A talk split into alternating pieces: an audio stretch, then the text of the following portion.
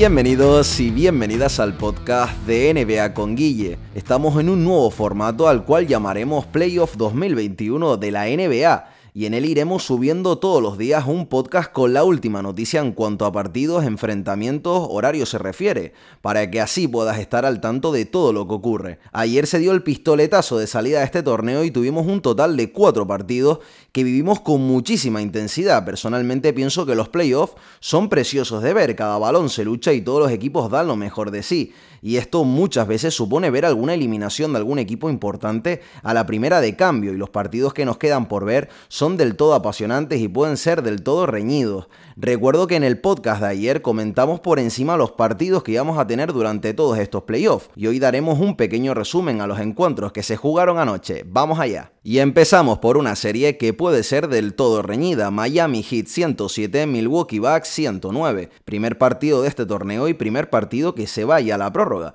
Es cierto que la temporada de Miami no ha sido como la del año pasado y en esta nos han dejado muchísimas dudas, pero es un equipo que sabe qué hacer en estos momentos y no se lo pondrá nada fácil a los Bucks. Por parte de los Bucks, Giannis Antetokounmpo no tuvo un buen partido en el tiro. Terminó con 26 puntos y 18 rebotes, pero haciendo un 37% de acierto en tiro de campo y fallando muchísimos tiros libres. Los que sí tuvieron un mejor partido fueron sus compañeros Chris Middleton, quien terminó con 27 puntos, 6 rebotes y 6 asistencias y encima anotando el tiro de la victoria en la prórroga. Y Drew Holiday con 20 puntos y 11 rebotes, demostrando el porqué de su fichaje y de su importancia. Por los hits, Jimmy Butler envió el partido los 5 minutos extra tras una bandeja en la cara de Gianni, pero que no pudieron rematar el encuentro. El máximo anotador fue Duncan Robinson con 24 puntos, acompañado por el mencionado anteriormente Jimmy Butler, cerca del triple doble, con 17 puntos, 10 rebotes y 8 asistencias. Los Bucks así ponen el 1-0 en la serie.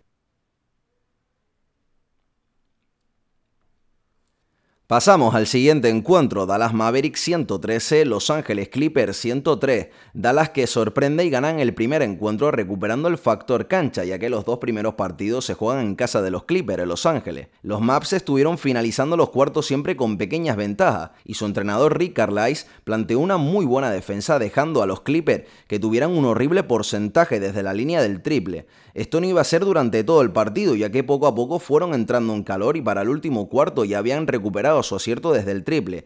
Jugadores de los Clippers como Paul George estuvieron desaparecidos, pero a partir de la segunda parte mejoró mucho y el equipo lo notaba. Terminó con 23 puntos, 6 rebotes y 5 asistencias, teniendo a su lado un grandísimo Kawhi Leonard, que nos dejó y para mí posiblemente uno de los mejores mates que podrán ver en estos playoffs, y eso que no se han jugado todos los partidos, les recomiendo verlo. Finalizó con un doble doble de 26 puntos, 10 rebotes y 5 asistencias, haciendo también 4 robos. Por parte de los Maps, el mejor fue Luka Doncic, que empieza con un triple doble de 31 puntos, 10 rebotes y 11 asistencias, teniendo a Tim Hardaway con 21 puntos y Dorian Finney-Smith con 18 puntos como mejores compañeros. Dallas pone el 1-0 al marcador y ojo con esta serie. Seguimos con el Boston Celtics 93, Brooklyn Nets 104, partido que empezó de la mejor manera posible para los Celtics, con un crecido Jason Tatum.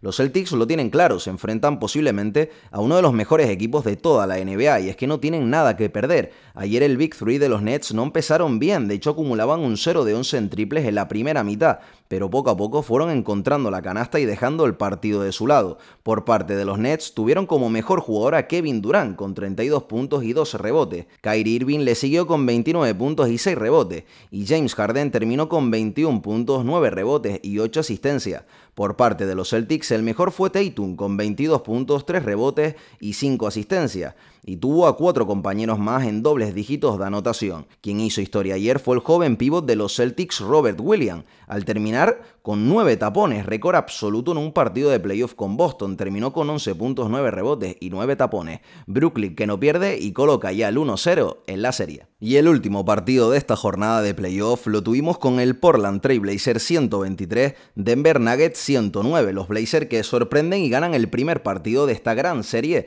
que se presenta muy emocionante y es que el partido lo fue, ya que tuvimos un gran partido ofensivo por ambos equipos, llegando un 61-58 con ventaja para Denver finalizando la primera parte, pero los Blazers cerraron un gran tercer cuarto, dándoles una pequeña ventaja de 10 puntos con todo el último cuarto por jugarse, y fue ahí donde Damian Lillard terminó por cerrar el encuentro. Finalizó con 34 puntos, 2 rebotes y 3 asistencias, y acompañaron CG McCollum con 21 puntos y el doble doble del ex Nugget Yusuf Nurkic con 16 puntos, 12 rebotes y 5 asistencias. Por parte de Denver, su mejor anotador fue Nikola Jokic, que terminó con 34 puntos y 16 rebotes, y estuvo secundado por un grandísimo Michael Porter Jr que terminó con 25 puntos y 9 rebotes, dejando muy claro que va a ser un jugador muy importante en la serie y una de las jóvenes estrellas del equipo. Sin Jamal Murray por parte de los Nuggets va a ser una serie muy complicada pero muy bonita de ver. Por el momento los Blazers golpean primero y ponen el 1-0 en la serie. Y después de repasar los partidos que se han jugado hoy, vamos con los cuatro partidos que se jugarán hoy domingo.